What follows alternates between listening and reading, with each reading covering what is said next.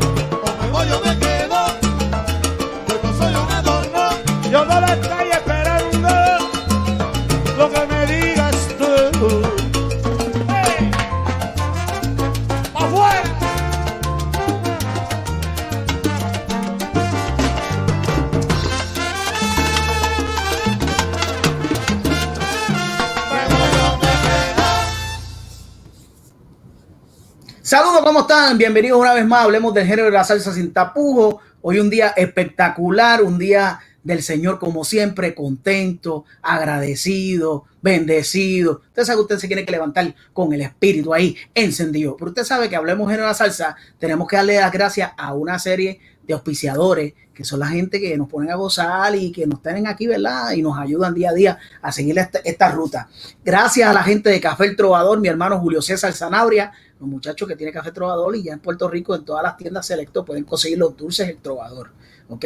Y viene algo, viene algo bien con mucha cultura pronto por ahí con mi hermano Julio César Sanabria y con el cuatrista Juan Nieves. No, no les voy a adelantar mucho, pero tenemos algo bien sabroso que estamos creando ya y que ya estamos en el estudio. También gracias a Hierba Fresca por la gente que, que, que son espectaculares, mi pana Wally y también Benny Boy, dos Chrysler Jeep que me ponen en el carro bien acicalado. ¿Vieron cómo comenzamos el día? Comenzamos el día re- reconociendo siempre, yo siempre he dicho que nosotros tenemos que recordar con mucho cariño, además de recordar las cosas positivas de los seres humanos como la música, que estábamos recordando ahí cómo Tito Rojas se desenvolvía en esa tarimba tan espectacular, mi hermano del alma. Aquí queremos también eh, que la gente conozca el ser humano que era eh, Tito Rojas y que yo tuve la oportunidad de conocerle desde los tiempos de Musical Production y que por tantos años fuimos amigos y tenía un corazón espectacular. Pero el día de hoy, gente, el día de hoy es un día sumamente especial. Usted sabe que yo entrevisto un montón de gente aquí, pues yo tengo un nivel de locura tan terrible, y entonces yo entrevisto mucha gente, pero se me dio.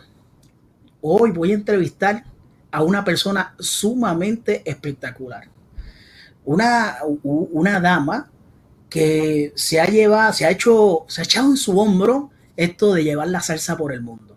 Un ser humano sumamente excepcional, que cada vez que la vemos nos sentimos contentos y agradecidos de tener personas como ellas en el mundo.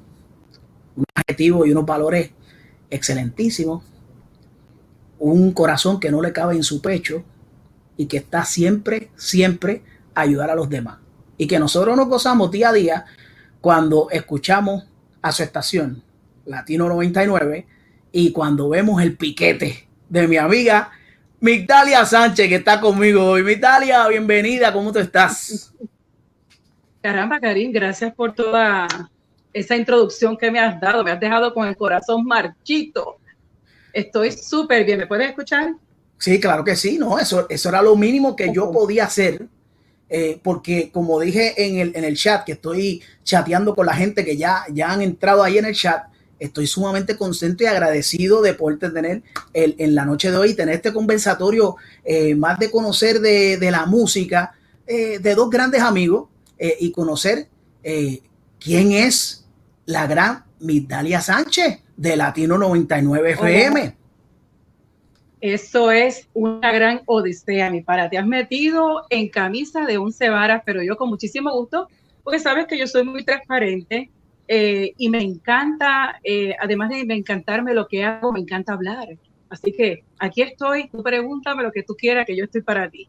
Pues ya lo sabe, gente, ya lo escucharon por aquí. Esto no solamente se está viendo por Facebook Live, eh, se están viendo en todas las plataformas de nosotros, de los Facebook, diferentes Facebook, como Yoka Music, la gente de Karin Santos Music, mi Facebook, pero también se está viendo en YouTube. Y gracias al Señor también estamos, hicimos unas conexiones que ya comenzamos y estamos pasando todos estos programas en el área de España, Alemania e Italia. hay mucha gente por allá que nos está viendo en directo y también retransmitido, que se retransmite en las Islas Canarias en España. So que esto va a estar espectacular. Primeramente, rápidamente, aclaro, rápidamente, vamos a hablar de Migdalia. ¿Dónde nació Migdalia Sánchez? Bueno, yo soy eh, nacida y, y criada en Puerto Rico, en San Juan, Puerto Rico a la edad de 30 años, eh, el destino y Papito Dios me puso aquí en el centro de la Florida. Pero yo nací y crecí en Puerto Rico. ¿En qué, parte, en, qué parte de Puerto Rico naciste? Me dicen en San Juan, porque yo soy de Puerto Tierra. Yo soy de Puerto Tierra. Yo soy de los títeres de esa área. soy de Río Piedras, Karim. Ah, tú eres de Río Piedras. Ok, pues naciste en Río Piedras. Ok. Eh, y me dijiste rápidamente, porque brincamos, ¿verdad? Desde que naciste a, los 30 años, pero tenemos que saber algo de ahí, porque eso es lo importante. Y me dijiste que a los 30 años más o menos, pues brincaste para allá, para Florida. Eso lo vamos a tocar más adelante. Ok, naciste en Río Piedra, mi, amiga Migdalia, naciste en Río Piedra. ¿Y de dónde te sale ese, esa, ese toquecito así de música que tú tienes, ese swing que tú tienes por dentro? Bueno, déjame explicarte. Eh, mis padres, aunque no eran músicos, mi papá era muy aficionado a todo lo que era sonido. Mi padre eh, le gustaba mucho la música, a mi mamá también. Mi mamá era una bailarina espectacular. Mi papá, en cambio, siempre andaba con una caja que parecía, era un amplificador, lo que sería hoy un amplificador, ¿no? Con sus botones y sus cosas, con cables y con micrófonos. Mi papá siempre andaba con eso para arriba y para abajo. Él amenizaba muchas cosas y en mi casa se escuchaba música todo el tiempo. Yo crecí escuchando eh, danzones, escuchando, escuchando orquesta panamericana, escuchando eh, a José Luis Moró, eh, a, sí, a Santos, eh, a Daniel Santos. Entonces, ya para mí la música desde muy pequeña venía entrando dentro de mis oídos y dentro de mi corazón. Llegó un momento determinado, la bailarina espectacular de mi casa, que era mi santa madre, ya no podía bailar mucho porque tenía una condición que no podía bailar mucho, entonces yo me convertí en la bailarina del señor Sánchez. Entonces yo con 13, 14, 15 años yo bailaba con mi viejo, eh, bailábamos de todo, bailábamos danzón, danza, lo que fuera, guaracha, mi papá era tremendo bailarín. Y entonces ahí yo tengo una pasión y un amor por la música. De hecho, eh, nunca lo había mencionado, pero a la edad como de 8, 10 años, yo tocaba, eh, tocaba flauta y tocaba parloteaba así con el piano, con un órgano pequeño, y sabía también leer la música. Hasta ahí vamos bien. Pero eh, realmente no me, no me entré del mundo de la música así de lleno como tal. Eh, sí toco instrumentos musicales, toco guitarra, toco cuatro. Eh, puertorriqueños, cuatro puertorriqueños. Mis hermanos también tocan instrumentos musicales. Mi hermano toca guitarra, mi hermana toca mandolina. Así que te podrás imaginar cómo eran las sandungas que formábamos en las navidades, bien sabrosas. Oye, Julio, déjame decirte una cosa que yo sé que Julio está viendo esto. Julio, ya Migdalia me dijo que tocaba cuatro. So que tenemos que ponernos para el problema y tenemos que brincar el charco para allá para ir a hacer parrandas con Migdalia y tú cantando y todo ese revolú que nosotros hacemos. So que ya te apunté. Oye, lo más que me gusta, le dije gente que lo más que me gusta, lo espectacular de Migdalia, es que Migdalia, pues desde muy pequeña, fue de una familia muy musical. Me, me, hablaste de la Orquesta Panamericana, que tengo grandes recuerdos con Cuamito y Dito Peña, porque pertenecía a esa orquesta un tiempo. Eh, a José Luis Monero, que yo creo que eh, es una de las orquestas más enigmáticas que vienen en Puerto Rico. Eh, y Daniel Santos, que ahí lo mencionaste, que ese, eso es de la cepa de acá. pero te pregunto, porque me dijiste que, que, pues tocabas un poquito de órgano, pero tocas guitarra y tocas cuatro. Eh, tu, vida, tu vida se fundamentó en el, en, en, el son, en el bolero, en ese tipo de música, ¿verdad? Bueno, sí, cuando era niña esto era lo que yo escuchaba en mi casa todo el tiempo. Yo te puedo cantar cualquier canción de los años 60 sin ningún problema, porque era lo que yo escuchaba todo el tiempo en la casa. mi papá le encantaba la música, en mi casa habían discos de vinilo por todos lados, siempre hubo un tocadiscos, siempre hubo una bocina, siempre hubo un micrófono. Y de hecho, te comento, que cuando yo tenía como unos eh, cuatro o cinco años, por alguna razón misteriosa, y yo creo que también fue más bien por la atracción de una hermana mayor que yo tengo, que es 10, 11 años mayor que yo, eh, que era muy bonita, ¿sabes? Era una niña muy linda. Eh, la Corporación Latina ensayaba en mi casa. Oh, wow. Y yo con cuatro, yo con cuatro o cinco años, yo escuchaba a Gelo cantar, en paz descanse, yo escuchaba a Gelo cantar los boleros. Y yo recuerdo que era niña y se me paraban todos los pelitos. Yo decía, wow, qué lindo canta. Y era muy chiquitita. Y yo recuerdo eso. ¿Por qué ellos estaban en casa? No lo sé. Pero yo creo que tenía un, era un asunto más bien de romance que había como por ahí con mi hermana, con mi hermana mayor. Uno de los músicos estaba ahí como medio enganchado con mi hermana y ellos ensayaban en mi casa. Pero hoy te repito, eh, no había música, o sea, no, mi, mi papá, mi, mi, mamá eran músicos, pero sí les encantaba la música. Y sin ninguna duda, eh, esto ha dejado una gran huella en mi corazón, porque eh, musicalmente hablando, eh, los tres nos, encanta la música. A mí, a mis dos hermanos, nos encanta la música. Entonces me dijiste, me dijiste, Migdalia, que entonces tu proceso en la música fue, fue más de escuchar estos grupos, los boleristas, el son, la guaracha, la música de antaño. y, pero me dices que... que a los que, ajá, sí, te escucho. Acuérdate que los años, yo, yo nací en el 65, en los años 70 eh, yo todavía eh, que, la, que la salsa estaba en su auge, vamos a, voy a, quiero concentrarme un poco en la salsa, que la salsa estaba en su auge más, más brutal, que estaba empezando la salsa a moverse. Entonces ya eh, mi casa, además de escucharse la música de José Luis Monero, Daniel Santos y los danzones cubanos, mi hermano, que tiene nueve años más que yo, era un fanático de la salsa. Porque él, él es más mayor que yo, yo todavía soy una pequeñita, ¿no? Tendría como cinco, siete, ocho años.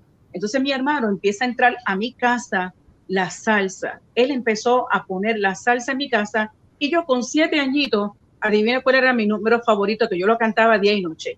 ¿Cuál, cuál? María, Luis, María Luisa de Ismael Miranda. Mira con siete allá. años, yo recuerdo que yo cantaba esa canción como si fuera el himno nacional. Me encantaba ese tema. Este era mi tema favorito cuando yo era niña, que en aquel entonces tal vez en el 1972, 74 estaba eh, bien, bien pegado. Y eso es lo que yo cantaba, una niñita chiquitita de escuela elemental cantando María Luisa. Me encantaba, me gustaba, me gustaba la, la, el ritmo de la salsa, me encantaba.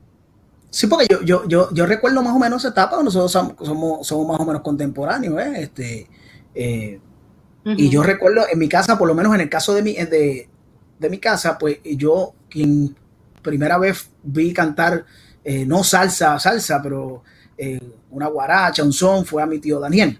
Eh, y también pues Santitos Colón, que iba a casa, un montón de, de artistas que, que, yo, que yo logré conocer por esa etapa. En el caso mío en específico, pues yo me crié en una, en una familia muy musical, pero que le, gusta, le gustaba mucho la bohemia.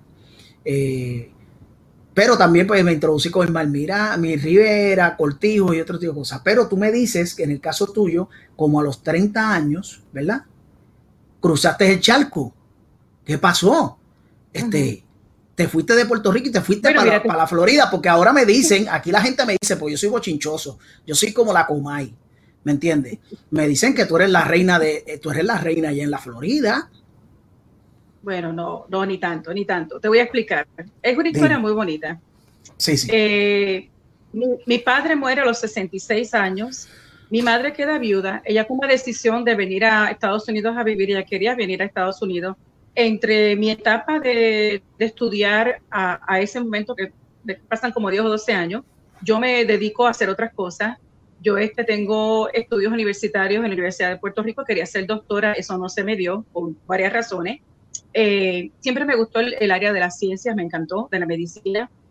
Eh, tuve la oportunidad de trabajar como eh, técnica de espejuelo y ahí en esa área, por cierto, en esa área me he quedado de mi área profesional es esa.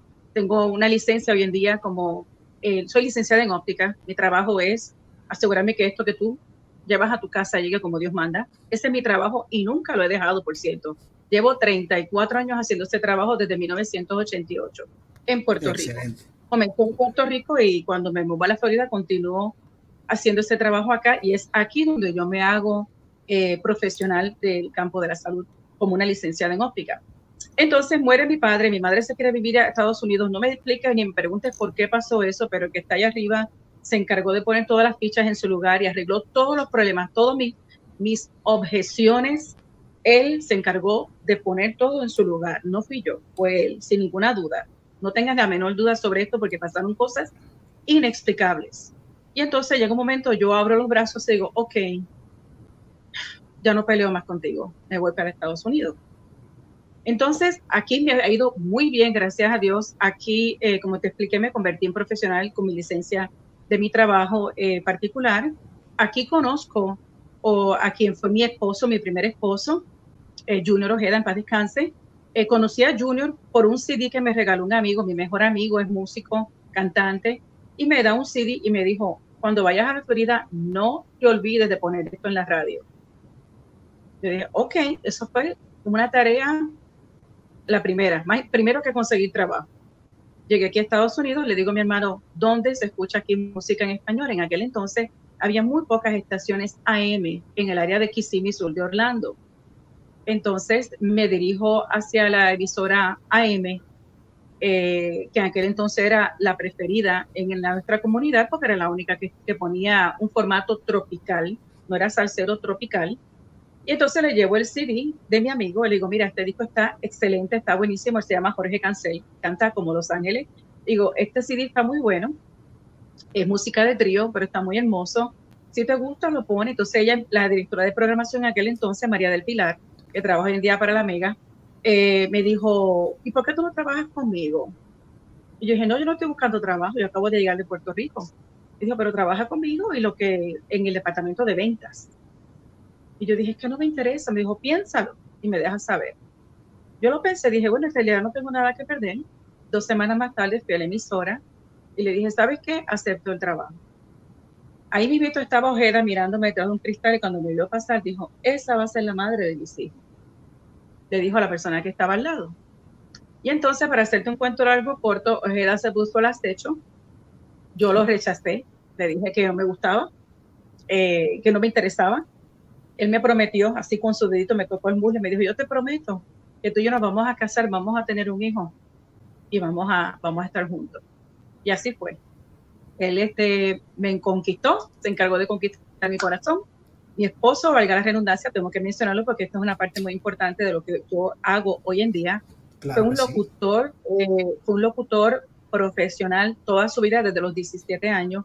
Él comenzó trabajando en la emisora AM en Aguada, de ahí pasó a Viva, eh, Viva FM en Puerto Rico y ahí de la mano de, a ver si puedo recordar el nombre de él porque siempre se me olvida, es un productor muy importante en Puerto Rico hoy en día, lo jaló y le dijo, ven para acá que tú vas a trabajar conmigo en la FM y ahí Junior trabajó en FM hasta que eventualmente Junior viene a Estados Unidos con su familia de aquel entonces, su esposa y sus hijos, y se, eh, se radica aquí en los Estados Unidos, en Orlando, en Kissimmee particularmente.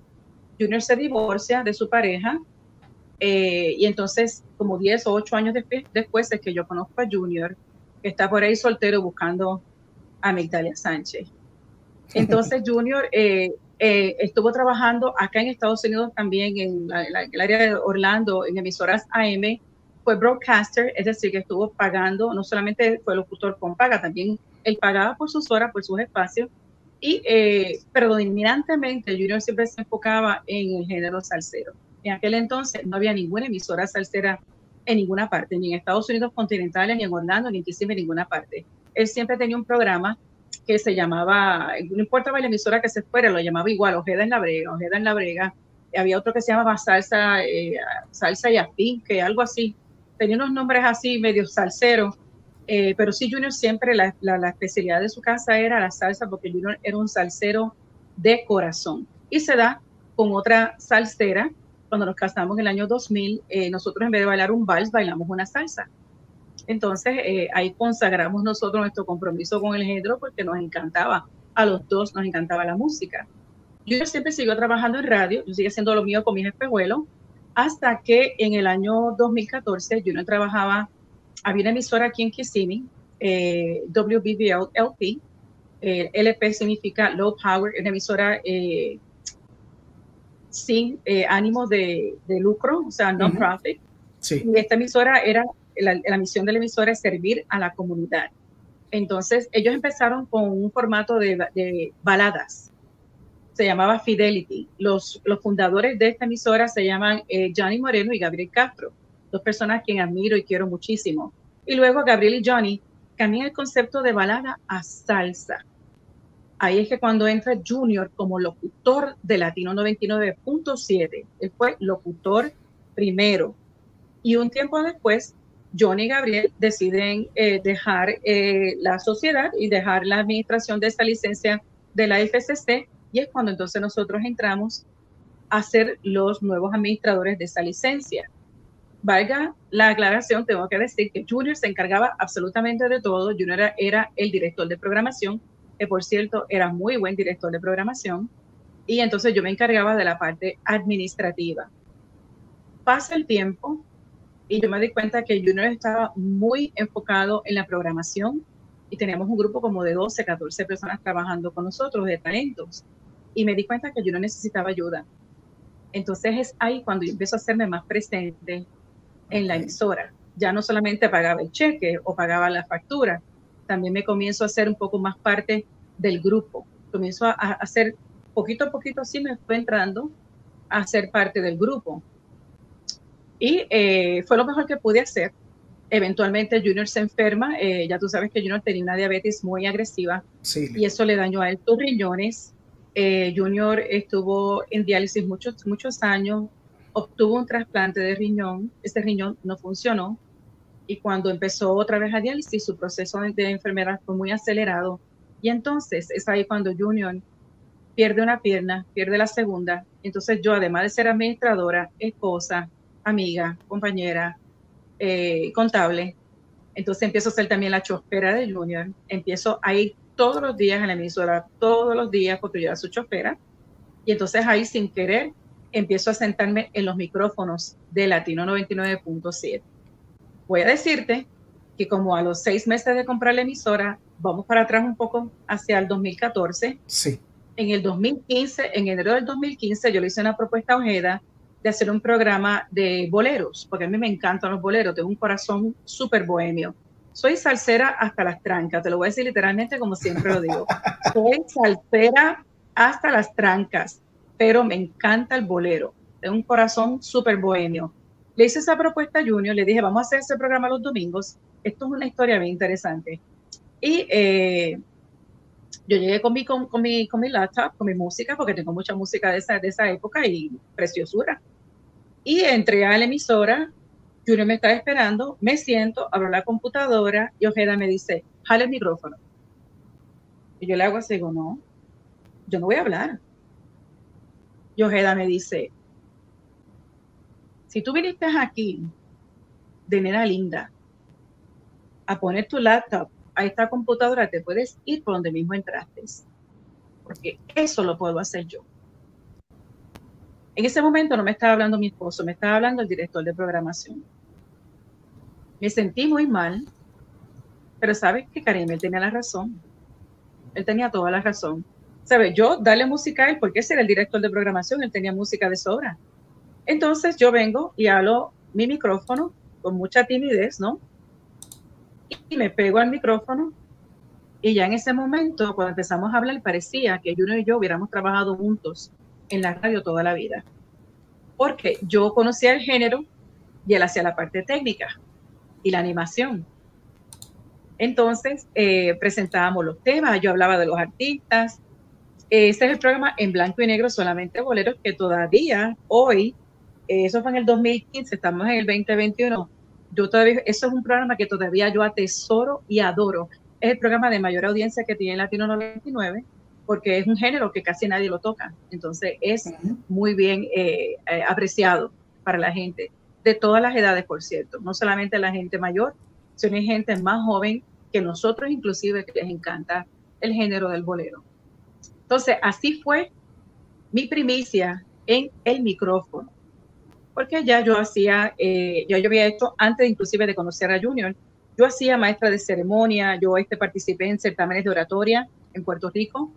Eh, cuando vine a vivir acá a Estados Unidos, que empecé a trabajar con Junior en la emisora, en ese entonces él trabajaba, eh, me usaban de voice over, la voz mía para grabar anuncios, que en aquel entonces era real to real, aunque tú no me lo creas, todavía se sabe Real to Real, Sí, sí. en el 1997, 98. Ujú. Eh, o sea que ya para mí el micrófono no era desconocido, pero de ahí a yo conducir un programa eran dos cosas muy distintas.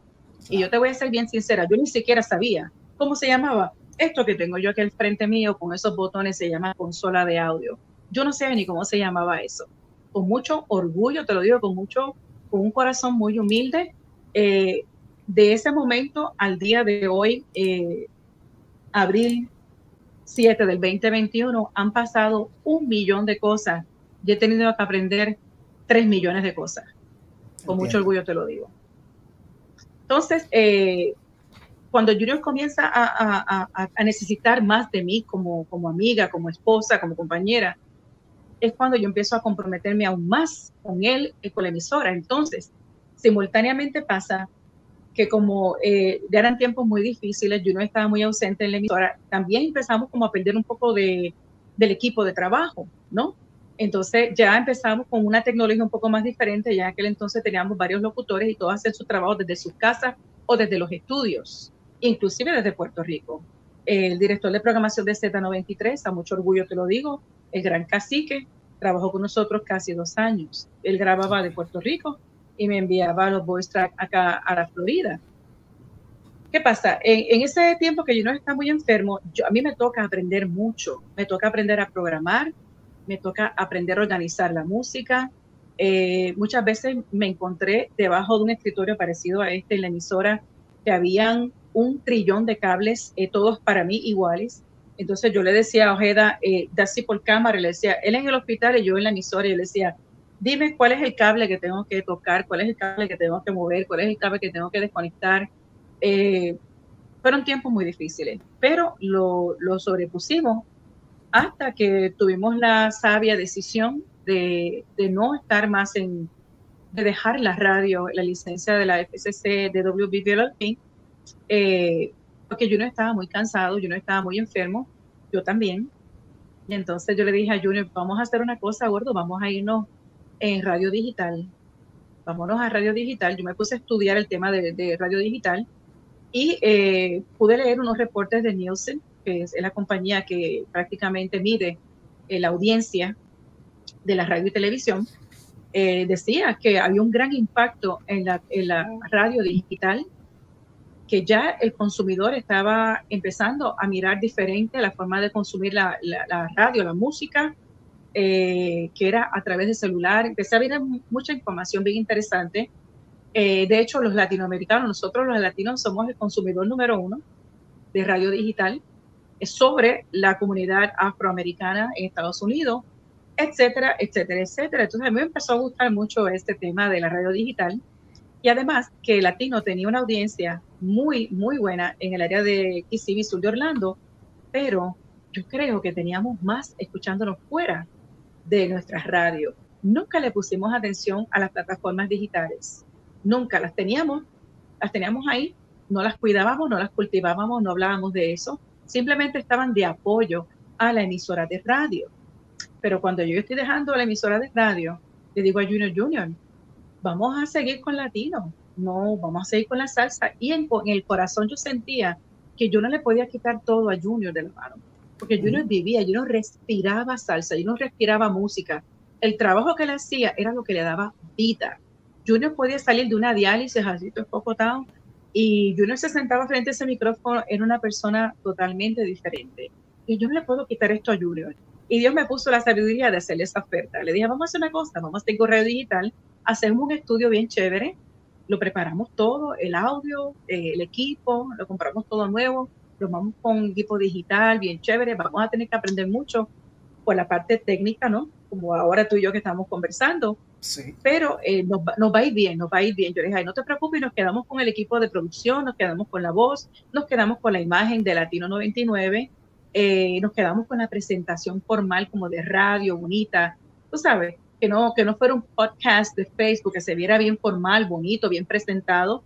Y entonces cuando entramos en el proceso de, de, de aceptar que íbamos allá no a tener más la emisora y que otras personas iban a venir en nuestro lugar, entonces, eh, yo me preparé para, para la transición.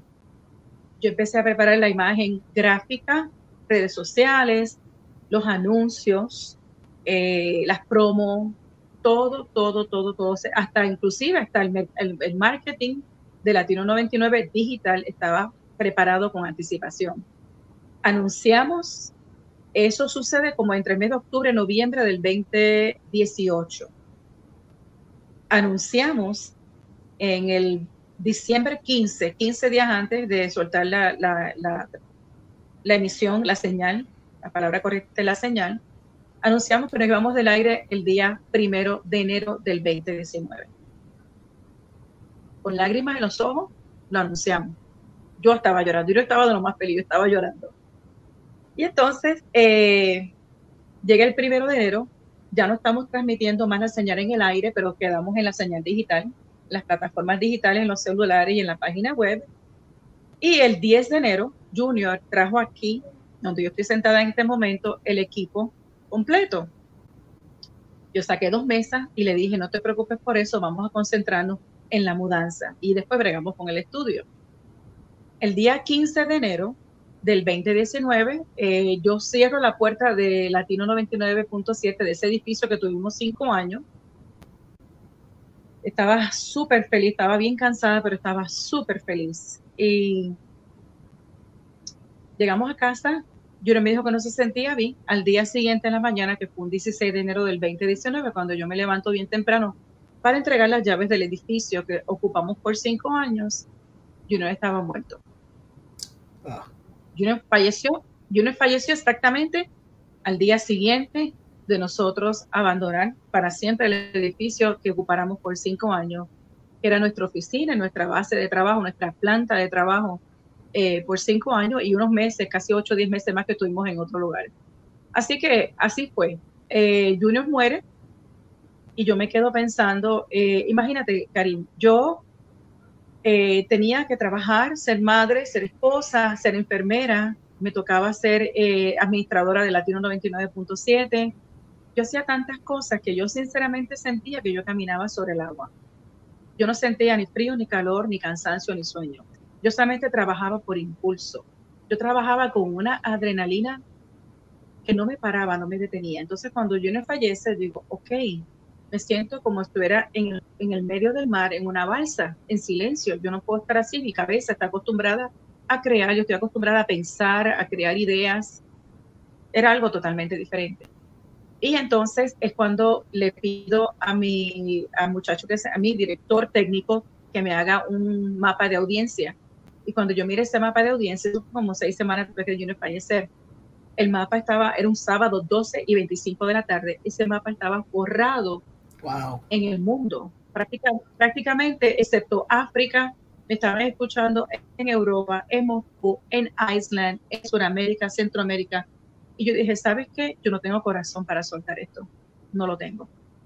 Ahí cuando decido aprender lo que me faltaba aprender, que era mucho, y quedarme en el proyecto de Dita que yo le había propuesto a Junior, que hoy día se conoce como Latino 99 FM. Wow. Mira, hay una persona por aquí, Ángel, ajá, Ángel, Ángel Tomato quiere hacer una pregunta. Sí, bueno, que, que, que la haga con mucho gusto. Eh, yo, yo me he quedado, yo me he quedado anonadado porque muchas veces nosotros no entendemos cómo, cómo el Señor puede guiarnos en una, en una faceta de vida. Y muchas veces nosotros nos quejamos de tantas situaciones y tantos gigantes que llegan a nuestra vida, ¿verdad, Migdalia? Y, y de momento uno no ve que hay una fuerza externa que nos guía a seguir hacia adelante. Yo, yo siempre he dicho, yo, yo, tengo un mensaje que le llevo a la gente que se llama puesto para el problema. Y es que puesto para el problema que independientemente de los gigantes que puedan llegar a tu vida, tú andas con una, un tipo que es Dios, que puede con esos gigantes. Y yo creo que con esta historia, que, eh, esta historia de, de vida que tú nos has dado, tú nos has enseñado a muchos de nosotros lo importante que es seguir hacia adelante, que no importa eh, los gigantes que pueden llegar a la vida de uno, tú, tú, siempre, tú siempre estuviste dispuesta y sabías que el Señor te estaba guiando por algún camino. Mira, Karim, yo siempre digo que cuando lo inexplicable sucede, cuando lo inexplicable puede suceder es porque la mano de Dios está puesta, sin ninguna duda. Entonces yo no, no, yo no podía entender cómo yo podía estar con un afán tan fuerte, tan grande, de mantener eh, eh, un equipo de trabajo, porque tenemos un equipo de trabajo, mantener el ánimo a Junior, llevar al hospitales, yo dormía en hospitales, yo mantuve mi trabajo, nunca en ningún momento he dejado de trabajar. Entonces, como te dije ahorita, yo sentía que yo caminaba sobre el agua, no había ni frío, ni calor, ni sueño. Y sin ninguna duda, esa fuerza viene de lo alto. Eso no puede, eso no es humano. No es humano poder tener un tren de vida tan fuerte sin sentir los estragos. Y yo no sentía estragos, yo no sentía ninguno. Yo estaba anestesiada totalmente. Pero ¿No? yo sí sabía algo. Eh, yo sentía en mi corazón que, que Junior me dijo a mí antes de fallecer, cuando yo muera, eh, cuando, perdóname, me dijo, cuando yo arregle este problema, y se re- refería a la mudanza de la emisora, yo me muero tranquilo. Y Junior cumplió con su ciclo. Lo llevó hasta donde él pudo, hasta donde su cuerpo físico se lo permitió. Eh, yo a mí me gusta contarlo y no es redundancia porque para mí esto tiene una gran lección. Eh, Dios, Junior dejó todo esto aquí puesto, pero no fue Junior. Es Dios obrando a través de nuestras manos. Junior dejó todo esto aquí listo. Él programó hasta el 28 de enero. Yo no quería tocar esto porque estaba muy enojada conmigo misma. Yo no quería tocar nada de esto. Y el 28 de enero, sin yo saber hasta cuándo Junior había programado, yo me senté aquí a las 8 o 9 de la noche. Cuando yo metí el dedo en esta computadora, Junior había programado hasta ese día a la medianoche. Wow. Entonces yo me eché a reír, yo miré hacia arriba y me eché a reír. Yo dije, ok, está bien, ya sé que tengo que programar, ya sé que tengo que continuar, no te preocupes que lo voy a hacer. Y luego es que decido entonces eh, quedarme con el proyecto de vida que teníamos nosotros, que lo abrazamos con mucho cariño, que parecía ser un proyecto pequeño, que no es pequeño, pero parecía ser un proyecto pequeño, eh, un proyecto humilde, pero un proyecto que ha llegado muy lejos, eh, donde yo cuando miro ese mapa, la sonrisa se me dibuja de oreja a oreja. Cuando yo veo que está en África, escuchan latino en Australia, eh, en Japón, en Tailandia, en la India, yo, bueno, ¿quién me está escuchando en la India? ¿Será un hacker? Eso es un chiste interno. Sí. y digo, wow, qué, maravilla. Entonces, ahí donde mi corazón se mueve, y, yo, y ya yo, por cierto, te comento, ya yo tengo, eh, como yo sé que no, nada es para siempre, nadie es eterno en el mundo, cuando ya yo no tenga mis facultades para poder manejar esto que estoy haciendo aquí, eh, ya yo también tengo una persona designada para que tome control de esto. Y el día que yo me vaya a mudar para el otro barrio, él se va a llevar todo esto y va a continuar con Latino 99, porque Latino 99 es una corporación, ya está incorporado bajo el nombre de, de la compañía de The Broadcasting Group, para que la gente lo sepa, The Broadcasting Group es Latino 99 FM. Aquí está todo con la maceta, como Dios manda. Y Ah, cuando yo me vaya para el otro barrio, él va a venir y va a continuar con Latino 99. Le dije, no te atrevas a cambiarlo, tiene que ser salsa. Esa es mi promesa, que el día que yo me vaya de aquí, esto va a continuar en salsa hasta que este muchacho, Dios me lo cuide y dure muchos años, mucho- es mucho más joven que yo, que es mi director técnico, él va a seguir trabajando Latino 99 FM. Pues mira, mira, mira qué excelente. Se lo dije, gente, que esta conversación con Migdalia iba a ser espectacular, porque yo te digo francamente, esto es una cosa que usted tiene que llenarse de alegría. Vamos, antes, porque Migdalia, acuérdate que este programa se llama Hablemos del género de la salsa sin tapujos. Y entonces ahora voy a hacerte unas preguntas, a lo mejor que, que, que para algunos a lo mejor es un poquito difícil, para otros no, pero antes de hacerte esas preguntas, quiero pasar por aquí a unas personas que nos han dejado unos mensajes eh, como lo son. Alan, Alan. Peralta, Alan Peralta desde México, tremendo que iba a la salsa con mucho sabor, un abrazo de corazón, que sí, que es espectacular. Eh, también por acá está eh, Shirley Rodríguez, Shirley Rodríguez que nos dice buenas tardes, compartan, please. Ella se ha dedicado a compartir esto, está por ahí compartiendo Pues eso. Silvia es una colaboradora de Latino. Silvia es una extraordinaria venezolana que vive en, Colom- en Colombia, creo que en Bogotá, y siempre, siempre, siempre está cerca de Latino 99. Así que, Shirley, un beso muy grande. Excelente. Oye, también está con nosotros eh, García. Ginette García que nos dice que esto está nice también. Eh, está por acá eh, Aracelis Quesada. Aracelis Quesada que compartió el programa el día de hoy. Gracias, gracias por compartirlo. Gracias. Eh, a nuestra amiga Yori García Cruz, que también era fan de Tito Rojas, que, que le manda un, un, saludo, un saludo a nosotros por acá. Eh, también una colaboradora de las tuyas, Joan Quijano. Joan Quijano, esa, esa, es la, esa es la alcaldesa de la Pachanca, esa es mi compañera sí, sí, de micrófono. Sí, Solo que tiene pura sandonga. Esa es la no, sobrina no, de Joe Quijano. Sí, sí, sí, esas son, esas son las del piquete, eso, eso, eso es terrible. Ahí, mi, mi, mi, hermanito, mi hermanito Robert Tirado, Robert Tirado, saludos y bendiciones para ti. Cocolo, saludos a Cocolo. Al Cocolo, eh, me debes una, Cocolo, me debes una, te, te voy a llamar ya mismo. Eh, también a mi, a mi hermana Cita Rodríguez, que nos criamos juntos, hija de Peter Conde Así Rodríguez, nos criamos juntos desde chiquito. Eh, y Cita es una cantante espectacular que debo una entrevista con ella, que yo sé que nos vamos a gozar con ella un montón. Gracias también a Carmen Colón, Carmen Colón, que nos manda saludos por aquí. Este, también. Sí, también eh, eh, nos, nos, vienen por aquí, déjame ver, decir que hicimos Sally, que nos dijo que compartan. Eh, Lucy Saavedra, Lucy Saavedra, mi amiga Lucy La Saavedra desde Panamá. Panamá. Sí, sí, que, sí, ella, muchacha, ella, ella comparte todo lo de nosotros por allá, gracias al Señor, y, con, y es una gran, una gran miradora, gran miradora tuya, eh, sobre todo. Eh, seguimos por aquí buscando Edwin Fernández. Edwin Fernández eh, también está por ahí, te manda compadre. saludos. Tu compadre. Eh, también Ruth Marina Munera. Saludos a Latino 99 FM. Esa es Medellín en la casa. Medellín Me, en la casa. Ya tú sabes cómo está esto. Esto es una cosa. Terrible. Una salsera. No, no, esto es una cosa, esto es una cosa, pero terrible. Yo te digo francamente, este, una cosa seria. Este, yo te voy a ser bien honesto. Eh, déjame ver por aquí, por aquí, seguimos buscando, seguimos buscando eh, por aquí, tantos anuncios. Ah, Miss Dalia Sánchez, Miss Dalia Sánchez está por ahí. Para allá, Esa es mi tocaya, mi tocaya. Tu tocaya, tu tocaya. Chévere. Oye, también está por acá Roberto Rosario. Quiero mandarle un saludo muy cordial a Roberto Rosario, a Roberto Rivera, a todos, los, a todos los muchachos de la solución, a NG Records Internacional y a todo su equipo de trabajo. Bendiciones y espero, Roberto, tenerte por acá para tenerte en entrevista y, y saber de los proyectos que tiene, eh, lo que tienes por allá. ¿Okay? Vienen También, por con una cosa famosa, sí, señor. Sí, sí, sí, sí, ya, ya me dice. Te manda saludos la pastora Betsaida Fernández, parte de mi ministerio, saludos, eh, compartimos juntos, eh, la pastora Gracias. y yo, y seguimos por aquí, ya tú sabes. Oye, te voy a hacer una, una, una, una de esas preguntas, a lo mejor, ¿verdad?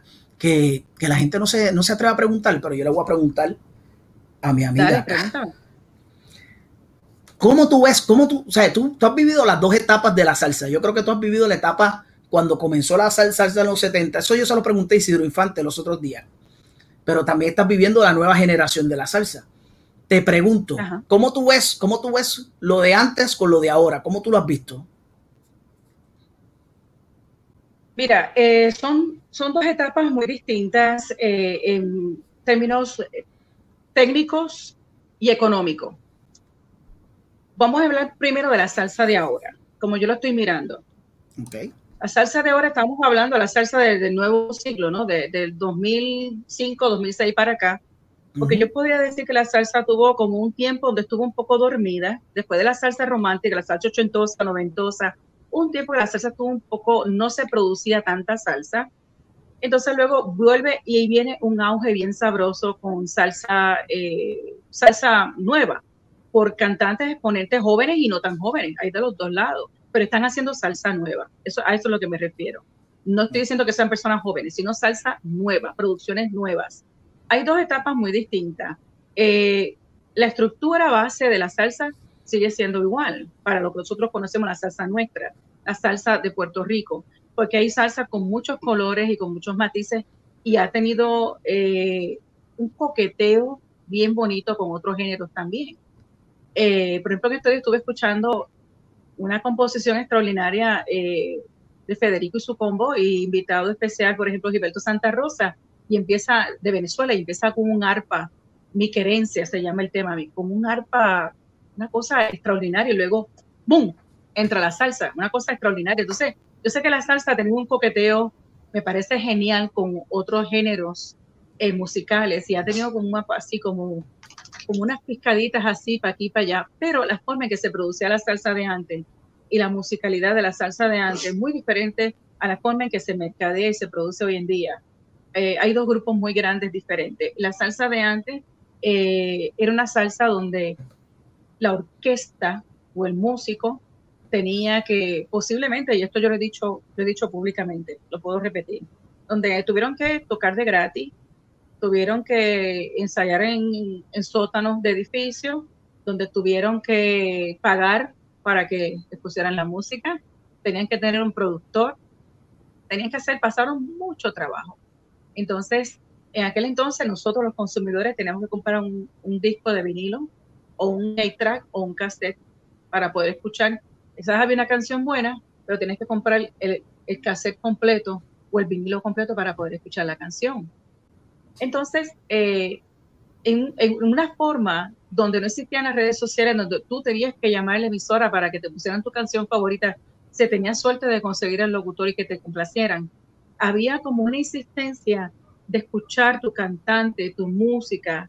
Entonces la forma de consumo era diferente, eh, la forma de presentación de la salsa era muy diferente. Los tenías que ir a ver a festivales eh, de, de, playa, por ejemplo. Yo me montaba muchos festivales de playa. Tenías que los festivales playeros, tenías que ir al, tenías que hacer muchas cosas, muchas maromas para poder ver a tus artistas favoritos. Hoy en día, con la trascendencia tecnológica que ha favorecido, y yo creo que también ha desfavorecido mucho el, el, mercado musical, las dos cosas, lo ha favorecido y lo ha desfavorecido. Eh, pienso que ha sido un poquito más, es un poquito más efímera la, la presencia del artista. Por ejemplo, hay una canción nueva y te escucharon, te escucharon, te escucharon, te escucharon, y ya rato te fuiste, boom, te fuiste. Según entraste de rápido, así mismo de rápido sales por otro lado.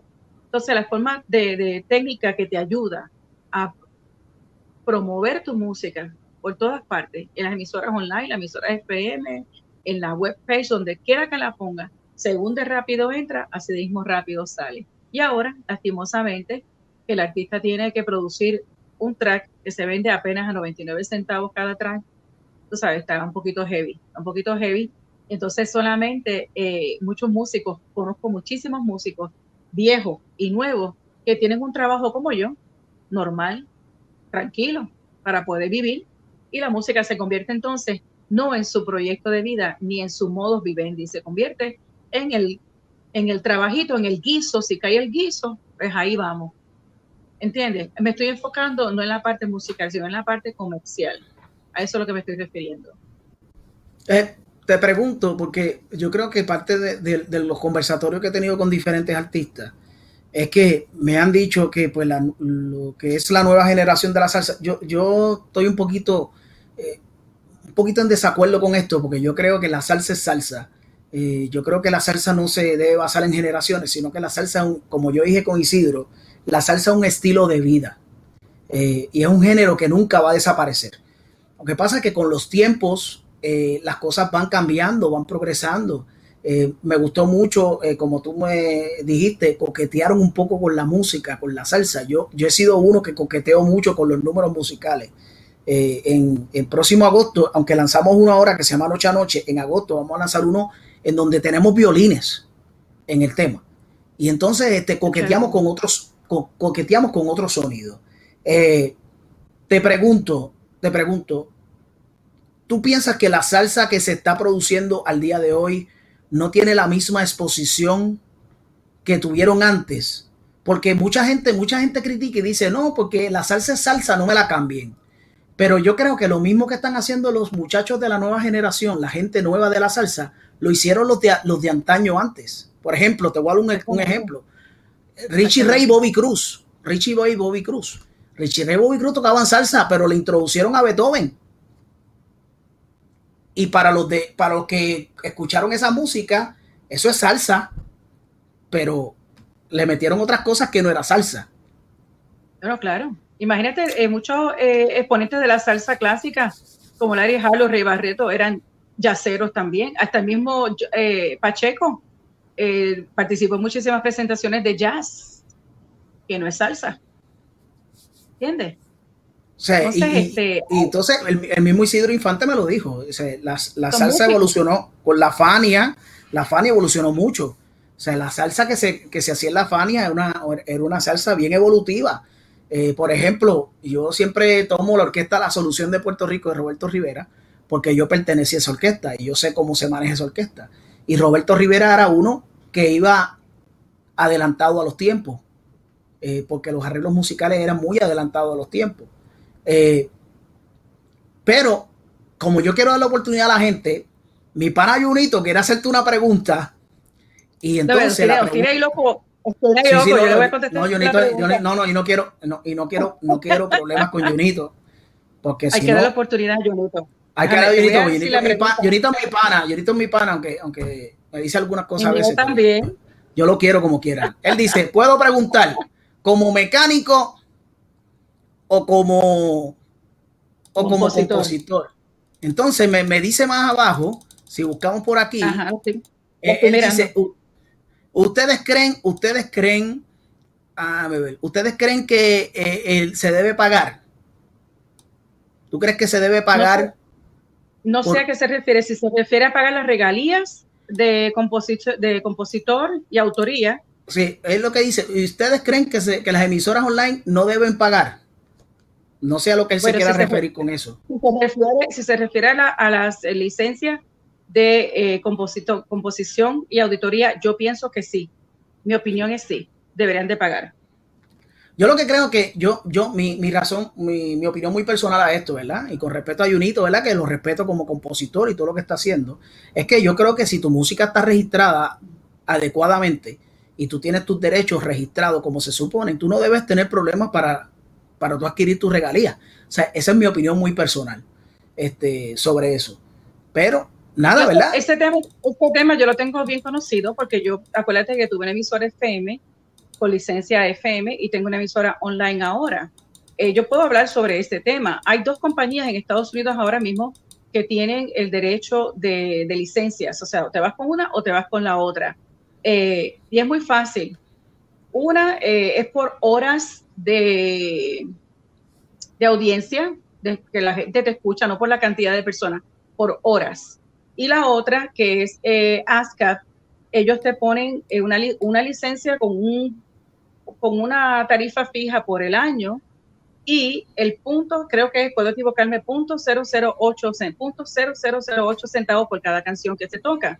Eso, eh, si tú tienes una emisora de 24 horas como la tengo yo, eh, 24/7, serían como algunos 500, 600 dólares al año, no es una cantidad extraordinaria Sí. eso tiene, eh, hay unas regulaciones y unas cosas. A mí me parece, cuando yo tenía emisora de radio, yo criticaba eso. Entonces, ahora que tengo una emisora online, pues tengo que seguir observando la misma línea. Creo que sí, creo que sí que debemos de pagar, debemos de tener nuestras licencias y tener eso al día. Esa es mi opinión personal. Yo, yo, mi opinión muy personal, ¿verdad? Es que yo creo que si tú vas a lanzar tu propia música y que ahora mismo no tenemos, no tenemos casas disqueras, no tenemos nada detrás que nos, nos apoyen y no, no- porque muchos de nosotros hacemos eh, nuestra música nosotros mismos. Yo creo que si tú estás registrado y tú registras bien tu música, tú no debes tener problemas. Eh, pero es bien importante que si tú le vas a grabar algo a un compositor, sea el que sea, X o Y, esa persona tiene que estar registrada eh, para, que, para que tú puedas mandarle las regalías y todo ese tipo de cosas. Te pregunto, Vitalia, eh, y si tiene, ¿verdad? An- a Junito, alguna otra pregunta, me lo dice rápido, porque ya, ya estamos casi ya a, a cerrar esta, esta, esta- este, este conversatorio con mi amiga, con mi amiga Vitalia.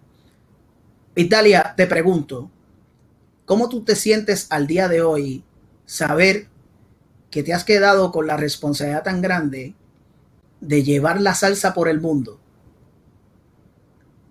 ¿Cómo tú te sientes? Mira, honestamente, como ha sido una transición eh, de años, de varios años, eh, el aprendizaje, el proceso de aprendizaje, es como que, como que no me doy cuenta de lo importante que es. Yo no me doy cuenta, literalmente, no me doy cuenta del impacto que puede tener la presencia de una buena emisora, de una buena eh, emisora con una buena programación salsera.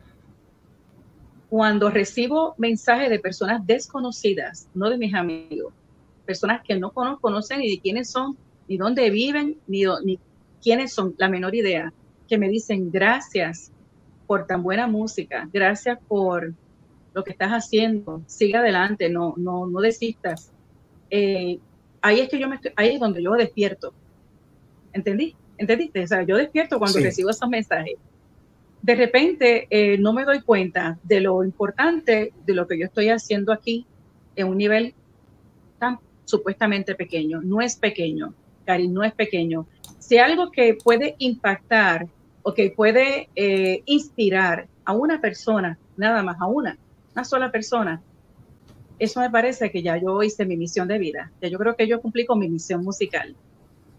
¿Entiendes? Eh, ver que, por ejemplo, en Tuning Radio, Latino tiene sobre 96 mil personas con mi aplicación guardada, eso es un número grande Sí. ver que Latino, ver que Latino eh, recibe en una sola notificación casi 7000 usuarios que en sus celulares tienen a Latino 99.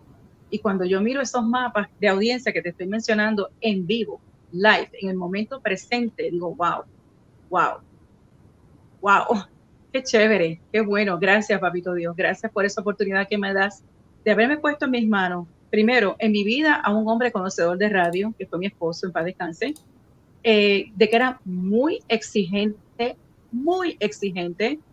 Eh, yo sé que por eso a veces no caía tan bien. Eh, Junior eh, me mostró lo, lo básico. Recuerdo que yo le decía siempre, Junior, enséñame a editar, enséñame a editar. Me decía, ay, negra, que eso es tan complicado. Junior, enséñame a hacer la programación, no a poner música, a reprogramar, a cambiar completamente todo lo que está aquí adentro, ¿no? Al, al, reloj de programación. Ay, negra, que eso está complicado. Eso, lamentablemente, él no me lo enseñó, pero vino una persona después de él que sí me lo enseñó. Me dijo, dale que yo te voy a ayudar, Migdalia. Y entonces Migdalia fue entrando en un proceso de aprendizaje, empecé a pulir, empecé a brillar, empecé a mejorar, hacer unos pequeños cambios. Y eh, yo creo que he llegado, Cari, en este momento, he llegado a un, a un punto donde yo siento que ya musicalmente hablando, yo tengo la capacidad de manejar bien esto. Los micrófonos también, la programación y los micrófonos. Todavía sigo aprendiendo la parte técnica, que tú sabes que es bastante, va mucho más rápido que, que nosotros, la, la, la, tecnología va más rápido que mi respiración. Y entonces ahí todavía me falta tu catch up, ¿entiendes? Sí. Y ponernos al día. Ya pronto, va de pronto vamos a tener una aplicación nueva, hace un año y medio. Yo me mandé una aplicación totalmente nueva con un servidor nuevo. Ya en mayo eh, vamos a estar pasando de la aplicación actual a una muy mejorada, mucho más interactiva. Va a tener un canal de streaming propio y va a sí. ser algo bien chévere donde voy a tener que aprender un millón de cosas más eh, porque tengo que aprender a bajar videos. Entonces, la audiencia va a tener la oportunidad de, de saborear algo bastante fresco, bastante al día, mucho más a la, a la altura de, de, una emisora de salsa. Y yo, pues por supuesto, me va a tocar aprender un, un millón de cosas más. Bueno, pero déjame decirte una cosa, yo, eso era una cosa que yo te iba a preguntar.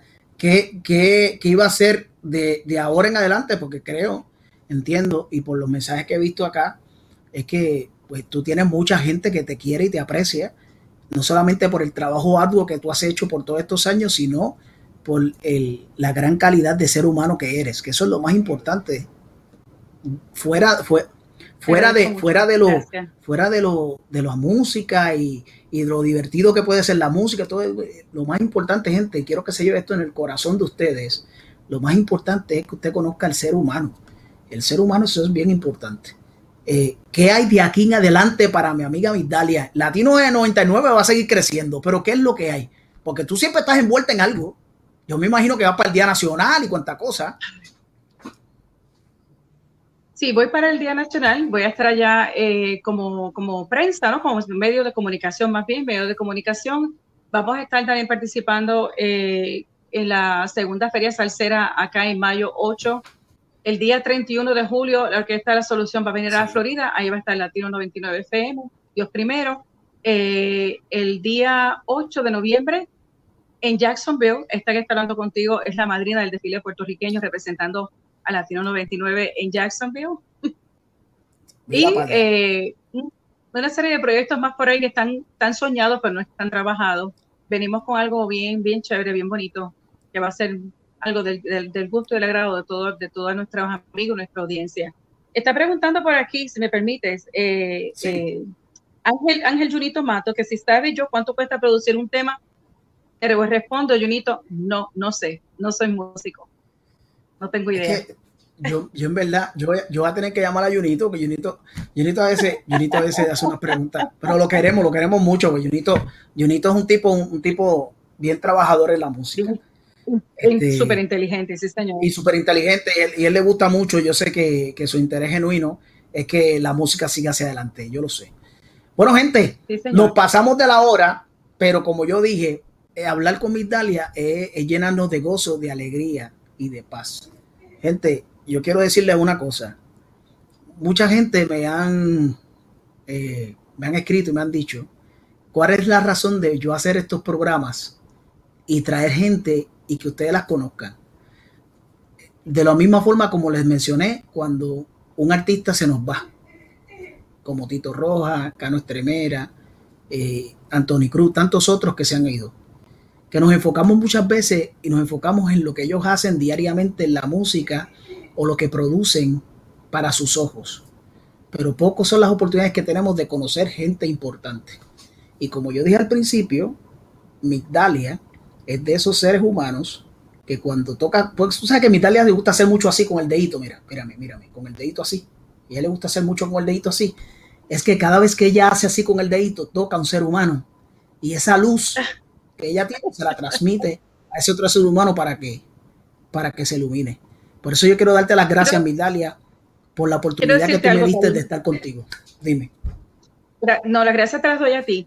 Quiero decir algo bien importante. Eh, yo no necesito reconocimientos, yo no necesito dinero, yo trabajo para mantenerme, yo no necesito reconocimiento, no lo necesito eh, porque no vivo de eso, no vivo de reconocimiento, no vivo de aplauso, yo no soy artista, ni cosa parecida. Eh, pero quiero decirte que la, la salsa, a través de la salsa, desde el momento que yo eh, eh, me uno a Junior, en diferentes aspectos, desde que fue DJ, locutor, dueño de emisora, yo fui dueña de emisora, ahora que soy dueña de, bueno, pues me voy a, a poner, me voy a posicionar, soy directora de programación de una emisora online. Eh, a través de los años he conocido a través de la música gente extraordinaria. Bendito Dios por eso. Bendito Dios por eso. Si no hubiera sido eh, por lo que he, decidido hacer hoy en día, quizá no, hubiera, no te hubiera conocido a ti, Karim.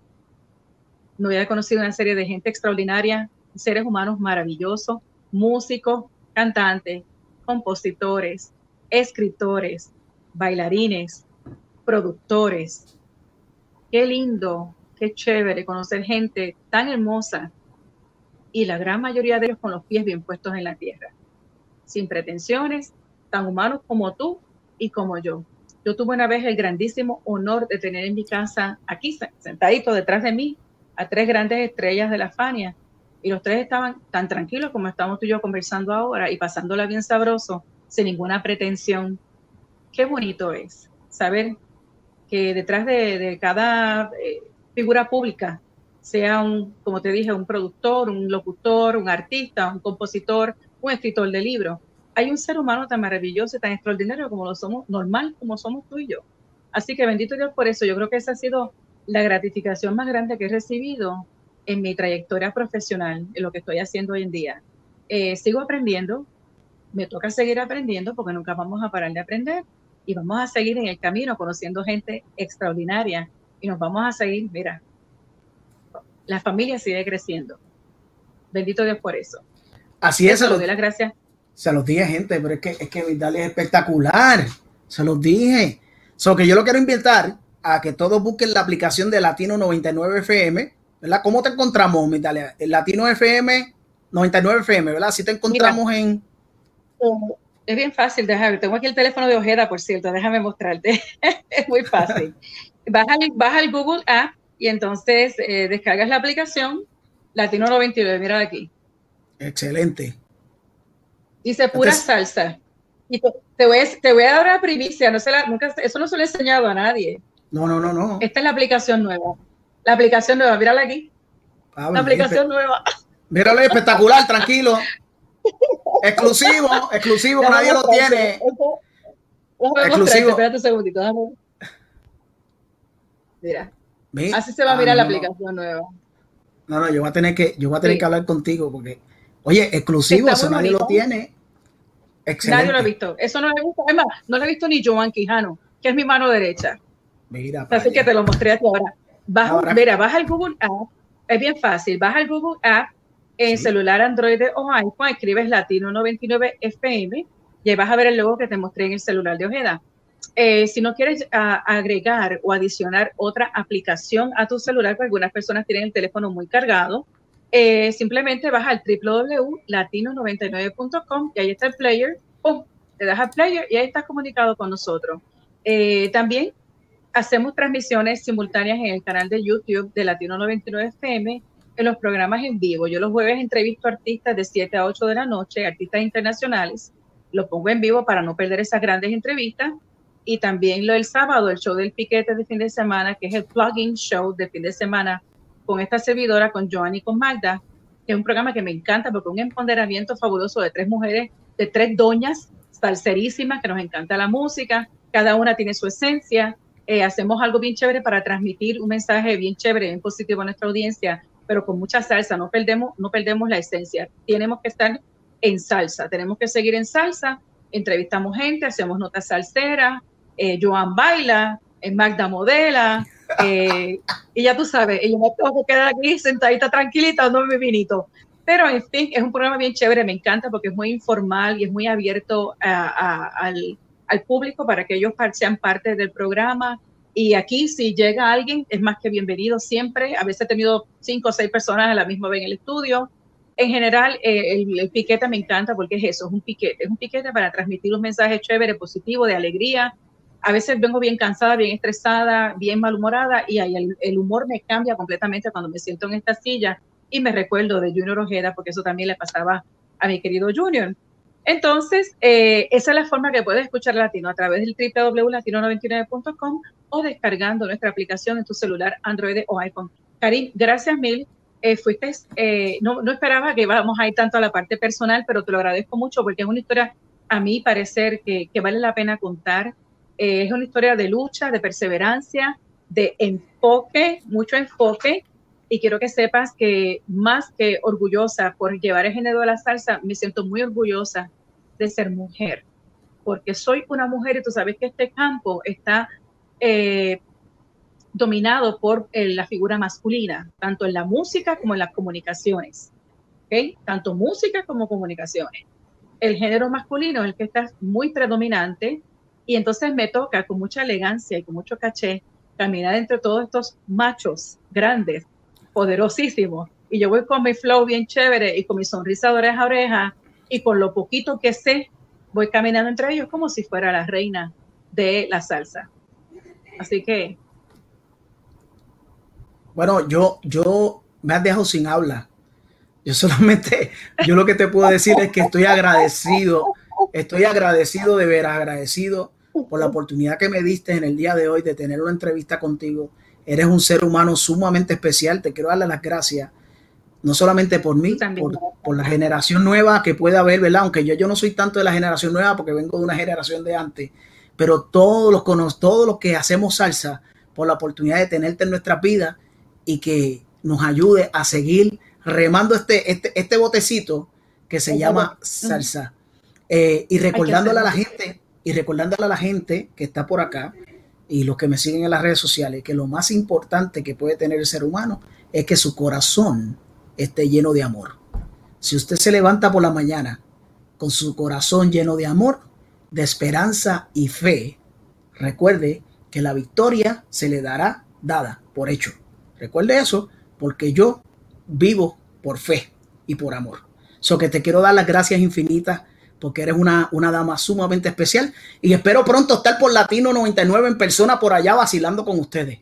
Eso, eso ya está. Aquí estamos a tu orden. Aquí estamos a la orden. Eso ya está querido. Usted nada más toque la puerta y aquí se deja la puerta sin el seguro, para que tú lo sepas.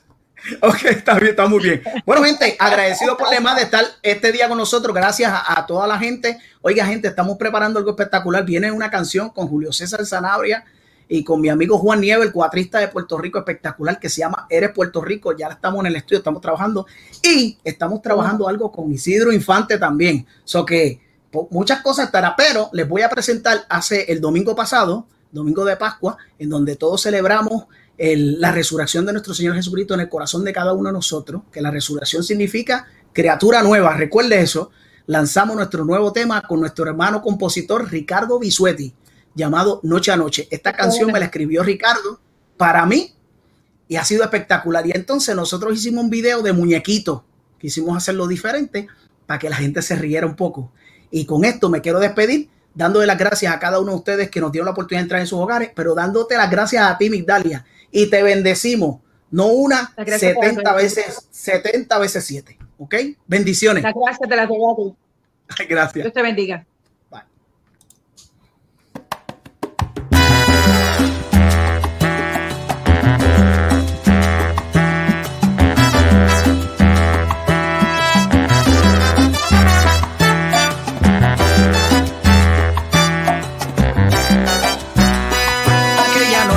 Sentí casi morir cuando sus labios mencionaron el final. Aquella noche comprendí mi gran error. Yo le di todo y me quedé sin corazón. Fue la noche más oscura para mí. El amor se burló de mi querer. Aunque he querido olvidarla, la he vuelto a soñar. Porque amarla ha sido mi condena. Y me siento perdido en un laberinto donde no encuentro Noche a noche pienso en ella. Día a día vive en mí. Porque todo es tan absurdo. Si no está conmigo me siento morir. Porque di tanto cariño, porque al darlo todo me quedé sin nada. Porque ella era mi alegría. Ese amanecer de cada mañana. Porque he sido envenenado. Porque sigo condenado